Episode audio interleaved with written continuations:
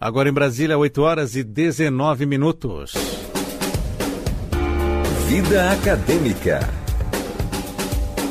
E temos mais uma estreia no Revista Justiça, o quadro Vida Acadêmica. Vida acadêmica que proporciona novas experiências. E na universidade é preciso autonomia e proatividade. É importante, então, o comprometimento com os estudos e saber a hora de dizer não aos momentos de diversão. O Revista Justiça está esse quadro de hoje com a participação da pesquisadora e jornalista, a doutora Mariela de Oliveira Costa. Mariela, seja bem-vinda ao nosso programa. Bom dia. Bom dia, Sérgio. Bom dia a todos os ouvintes. É uma alegria para mim poder compartilhar um pouco de conhecimento aqui na Rádio Justiça. E antes de compartilhar os conhecimentos, Mariela, conte para nós um pouco da sua vida acadêmica. Bom, a minha vida acadêmica, né? Minha formação, você já disse, eu sou jornalista há mais de 15 anos.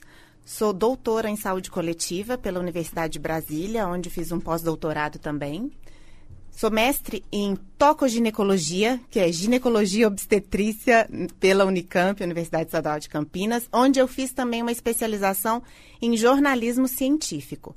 E atualmente eu sou trabalhadora da Fundação Oswaldo Cruz aqui em Brasília.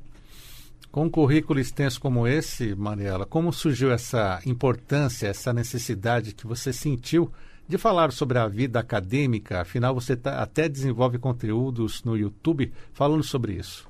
Sim, eu tenho um canal no YouTube onde toda semana eu apresento um pouco da vida acadêmica de uma maneira mais leve e mais tranquila, Sérgio, porque quando eu fiz meu doutorado, eu percebi que parte dos meus colegas levava muito sofrimento, levava os estudos com muito sofrimento, seja com problemas com o orientador ou com o seu próprio projeto de pesquisa, o medo do desemprego quando você terminar um doutorado, as disciplinas que por vezes são muito complicadas, são complexas, como conciliar né, o seu trabalho cotidiano com os estudos, enfim.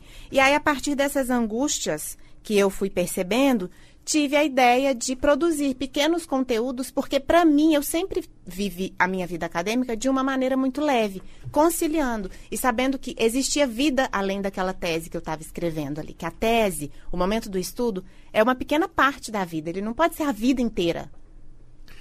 Então vamos lá, Mariela. Por que falar sobre a vida acadêmica então? Então, Sérgio, a, a gente sabe que existem quadros de ansiedade, de angústia, de desânimo, de depressão e até de dificuldade de concentração, que são alguns dos problemas de saúde, tanto física e mental, e que atingem parte dos estudantes de pós-graduação e de graduação no Brasil. Assim como quem está na época de realizar a monografia, né? Muita gente fala que é o temido TCC, o trabalho de conclusão de curso. E Recentemente, na revista Nature, saiu um estudo científico que demonstrou que estudantes de pós-graduação têm seis vezes mais chances de enfrentar uma depressão e ansiedade do que outras pessoas, do que as pessoas que não estão numa pós-graduação. E também nesse estudo, eles analisaram que nem sempre esses estudantes recebem atenção adequada dos seus orientadores. Esse é um estudo internacional que foi publicado numa das principais revistas científicas do mundo, a revista Nature, no ano passado. E aí, aqui no Brasil, não é diferente, porque a Universidade de Brasília, no ano passado também, na sua comissão de saúde mental, fez uma pesquisa, tanto com os estudantes de graduação quanto com os de pós-graduação. Para você ter uma ideia, de mais de 4 mil estudantes que responderam o questionário aqui na UNB, as principais fontes de sofrimento durante a, gra a, graduação são os prazos, os professores e a, a monografia. E metade desses alunos disse ter algum sintoma de ansiedade ou de depressão. Na pós-graduação da UNB, mais de 600 alunos também foram entrevistados, né, e descreveram uma rotina que envolvia uma carga muito pesada de carga horária, ansiedade, dificuldade por dormir. E o, o que me deixou mais é, preocupada e que deve preocupar a sociedade é que 15% deles disse que pensa em se matar todos os dias. Então é uma realidade muito triste, é importante ser mapeada, ser estudada, para que a universidade intervenha, né, junto aos alunos e junto aos professores. E se você observar nas redes sociais, tem uma série de perfis que falam pós-graduação da depressão, estudos da depressão, é, perfis que trazem essa ideia de com um discurso de tristeza, de abatimento, de desilusão mesmo com os estudos. Mas eu tento passar a partir da minha experiência, da experiência de outros colegas que eu conheço, que não precisa ser assim. E aí, por isso, eu tento trazer conteúdos lá no YouTube que mostrem, que, que auxiliem, que facilitem a vida desse estudante, a partir das minhas experiências e a partir daquilo que eu estudo. E Mariela, conte para nós, de onde surgiu essa palavra academia? Porque as pessoas ainda acabam fazendo confusão de academia de exercício físico com a academia de cultura. Exatamente. Inclusive no meu canal eu recebo às vezes comentários das pessoas é. confundindo um pouco a vida acadêmica com a, a é vida mesmo? fitness, né? Isso mesmo. Bom, mas a palavra academia, ela vem do grego, né? Etimologicamente, é da ideia da palavra academia, que faz referência ao jardim de Academo, que é um, era uma área perto de Atenas, onde funcionava a escola de filosofia de Platão. E aí lá também tinha espaço para a prática de esportes. Por isso que hoje a gente chama de academia tanto os espaços de produção de conhecimento quanto os espaços de produção de saúde, podemos dizer assim, né? Os espaços fitness. É por isso. Ah, então tá certo. E como é que se configura então essa carreira acadêmica, doutora Mariela? Olha, a vida acadêmica ela envolve uma série de passos, né? Ela envolve produção de conhecimento, tanto dentro das universidades, dos centros de pesquisa, dentro das instituições acadêmicas e também dentro das empresas. Né? Empresas que têm espaços para essa produção de conhecimento. E ela começa lá na graduação universitária, onde o aluno ele vai ter uma base de conhecimento profissional, ele já pode ter contato, inclusive, com disciplinas como metodologia de pesquisa, no que a gente chama de iniciação científica, né? Quando ele vai desenvolver o seu projeto de pesquisa ou lá na hora do seu TCC. É, depois, com a pós-graduação, a pós-graduação ela tem algumas modalidades, né? Tem a modalidade de especialização, que, como o nome mesmo já diz, vai se focar especificamente em um tema, geralmente alinhado com disciplinas que são voltadas para a prática do mercado de trabalho formal em empresas e outras instituições, públicas ou privadas. Já o mestrado é onde você vai se especializar em um tema, mas você vai ter exigências de forma e de conteúdo que são específicos de metodologia de pesquisa. Ao final, você tem que apresentar uma dissertação para escrever para descrever né, o que, que você fez ao longo de dois anos. Geralmente o mestrado dura uns dois anos. E por fim, a gente tem o doutorado, que é depois que você terminou o mestrado, se você quer de fato se formar um pesquisador, o doutorado te possibilita, ele tem, você é mais exigido em termos de leituras, de desenvolvimento de um pensamento crítico e original sobre um tema, e isso é que vai te dar base para que você seja um pesquisador, para que você realize pesquisa, realize investigação de uma maneira independente, sem a necessidade de um tutor ao seu lado, como é no caso do, do mestrado e do doutorado. Depois que você se forma, você, em tese, não precisaria de uma orientação depois que você se torna doutor, né? E depois do doutorado, você pode, inclusive, complementar seus estudos fazendo um pós-doutorado. Mas aí o pós-doutorado não é, não é, a gente não fala, fulano é pós-doutor. Não, pós-doutorado é, aqui no Brasil, é como se fosse, é um espaço para você se aprimorar especificamente depois do seu doutorado.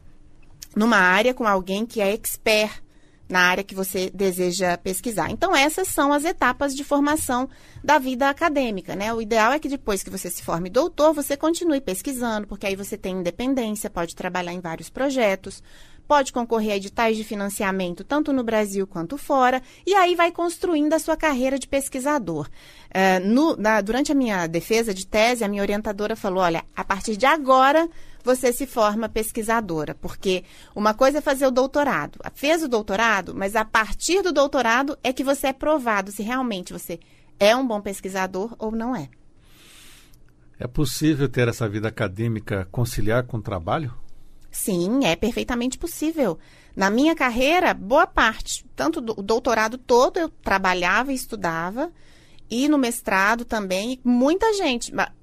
Hoje é um pouco privilégio a pessoa que só, só se dedica ao estudo, né? Porque o Brasil tem poucas bolsas, tanto de mestrado quanto de doutorado, em comparado com o número de candidatos nos programas de pós-graduação. Então, muita gente tem que se virar para poder conciliar com inteligência né, a vida de trabalho e a vida de estudos. Mas é possível sim. E é por isso que muitas pessoas que estão fazendo doutorado e vão fazer pesquisas acabam conseguindo bolsas lá fora? Sim, sim. Na verdade, é uma opção, né, Sérgio? Você tentar fazer o seu mestrado, fazer o seu doutorado fora do país.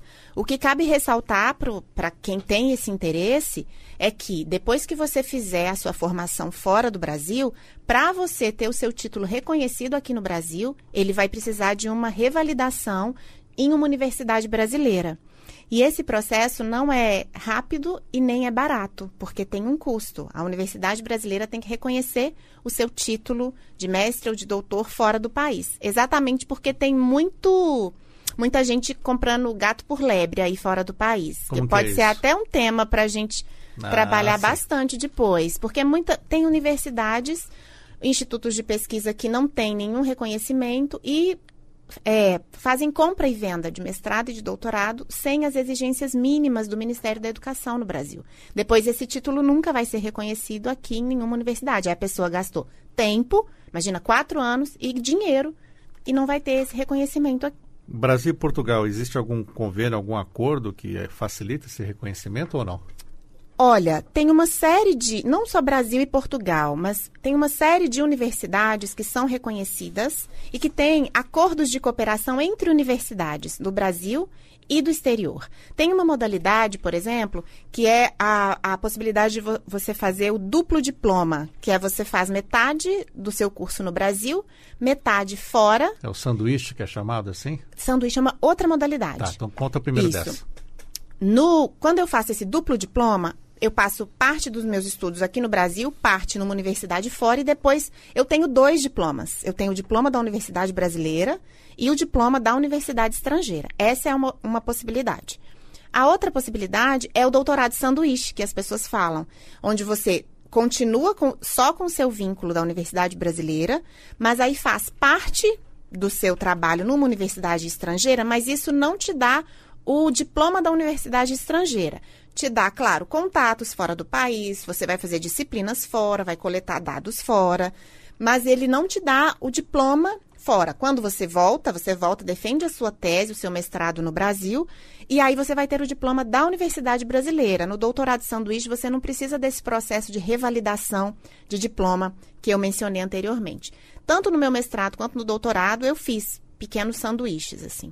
E eu recomendo porque vale muito a pena para o currículo e abre muitas portas. Você esteve em quais países? No mestrado, eu fiz parte em Madrid, na Espanha, na Universidade Complutense de Madrid. E no doutorado, fui para o Canadá, na Universidade de Quebec, em Montreal.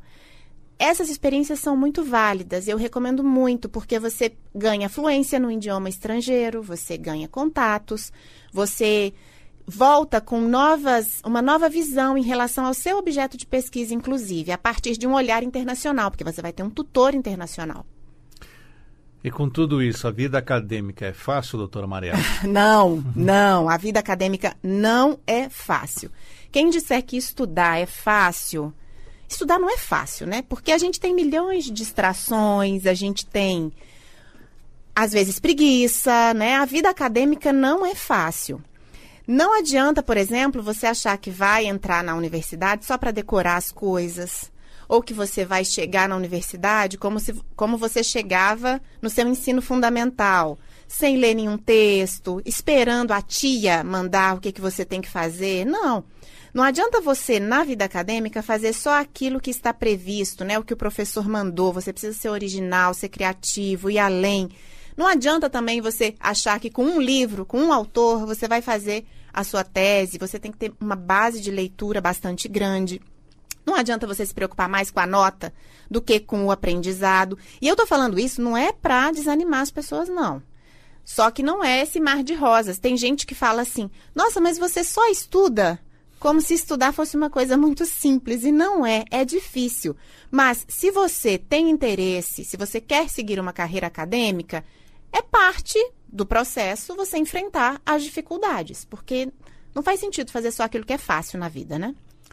Outra pergunta: todo mundo, doutora Mariela, pode ser um acadêmico? Pode. Todo mundo. Todo mundo que tiver e que sentir que tem vocação. Eu, eu falo isso também, porque é, se você não gosta de estudar, se você não gosta de ler, se você não gosta de compartilhar conhecimento, se você não gosta de trabalhar em equipe, dificilmente você vai gostar da vida acadêmica, porque ela envolve basicamente isso. É uma carga de leitura, é, trabalho em equipe. Às vezes a gente acha que ah, vou, fazer o doutorado só para eu trabalhar sozinho. Mas não, você tem que estar inserido num grupo de pesquisa, senão a sua carreira acadêmica não deslancha. É, então, eu, eu entendo que todo mundo que quer pode se tornar um acadêmico, uns com mais dificuldade, outros com menos. Mas não significa que todo mundo precisa ser um acadêmico. Entende a diferença? Acho que é, no Brasil tem talvez um fetiche em relação à universidade, de que todo mundo tem que fazer universidade, porque senão. E não, existem diversas profissões que não necessariamente você precisa passar pela universidade e que são igualmente dignas e igualmente importantes para a nossa sociedade. E isso precisa ficar claro também. Doutora Mariela, a partir de que momento a pessoa já tem que pensar se vai seguir a vida acadêmica? Isso é só quando já está fazendo o primeiro curso superior? Olha, geralmente as pessoas despertam para esse interesse quando elas estão em contato com o conhecimento científico, em contato com a universidade. Mas, se você observar, tem às vezes crianças e adolescentes que têm brinquedos ou jogos mais voltados para química, por exemplo, ou mais voltados para biologia, e que elas já percebem que elas querem no futuro ser um professor, ser um pesquisador nessas áreas. Então, na universidade, esse sentimento pode ser mais despertado, penso eu, porque ali ela está te, tendo um contato cotidiano com outros pesquisadores, né, desde a graduação. Agora, muita gente resolve fazer um mestrado ou fazer um doutorado porque está desempregado. E aí, sob meu ponto de vista, isso é um equívoco, porque acreditar que só porque está desempregado vai fazer um mestrado, se a pessoa não tem interesse nenhum em dar aula, não faz muito sentido ela fazer um mestrado. Se ela não tem interesse em estar em uma empresa, em uma instituição que valorize a carreira acadêmica, não faz muito sentido. Então, eu alerto as pessoas para que não tenham esse comportamento de manada. Estou desempregado, vou fazer um mestrado. Aí estou desempregado, acabou o mestrado, vou fazer um doutorado. Porque você corre um risco grande de acabar sendo frustrado e perdendo seu tempo, perdendo seu dinheiro. É justamente, para fazer um doutorado ou um mestrado, dificilmente a pessoa vai ter um, um gasto mínimo. Exato. É claro que existem, nas universidades brasileiras, você tem o ensino gratuito, né? Pago pelo dinheiro de todos nós, pago pelo contribuinte. Mas existe um investimento de livros, um investimento de, dependendo da área, dependendo de onde você trabalha, do seu laboratório de pesquisa, se ele não tem financiamento público, a sua pesquisa vai ser custeada com o seu bolso, né? Com o seu dinheiro. Então é importante que as pessoas pensem antes de entrar. Não tenham esse comportamento de manada. Vamos entrar porque vai ser festa, vai ser oba-oba. Não, porque isso pode gerar uma frustração e ansiedade, depressão, como a gente falou aqui no início. Essas pessoas que se dedicam à vida acadêmica, quando saem desta, desse curso, não ficam muito longe da realidade, ficam só no estudo e falta a prática, a experiência? Isso é um. Eu posso dizer que é um, pode ser um efeito colateral, dependendo de como essa pessoa se comporta ao longo do curso. Porque se o seu, se a sua pesquisa é extremamente teórica, se você acredita, né, se a sua pesquisa é totalmente teórica, tem, não tem zero relação com a prática cotidiana, as suas possibilidades de ser inserido no mercado de trabalho fora de uma instituição pública específica de pesquisa são mínimas. Geralmente, quem trabalha com esses estudos muito teóricos, elas, eles vão conseguir ser absorvidos pelo mercado através de concursos de universidades públicas ou privadas. Agora, para pessoas que têm um estudo que é voltado teoria e prática, teoria e prática caminham juntos, essa absorção pelo mercado é mais facilitada se essa pessoa não ficou numa bolha ao longo da formação dela, né? Se não foi aquela pessoa que só viveu para a tese e que esqueceu até em que país que vive. Hoje o quadro de estreia do quadro Vida Acadêmica. Eu quero já agradecer a participação da pesquisadora e jornalista, a doutora Mariela de Oliveira Costa, esteve falando conosco e volta na próxima quarta-feira com mais dicas e informações sobre a vida acadêmica. Doutora Mariela, muito obrigado por estar conosco aqui na Rádio Justiça até quarta que vem. Eu que agradeço, espero vocês na próxima quarta então. Até lá.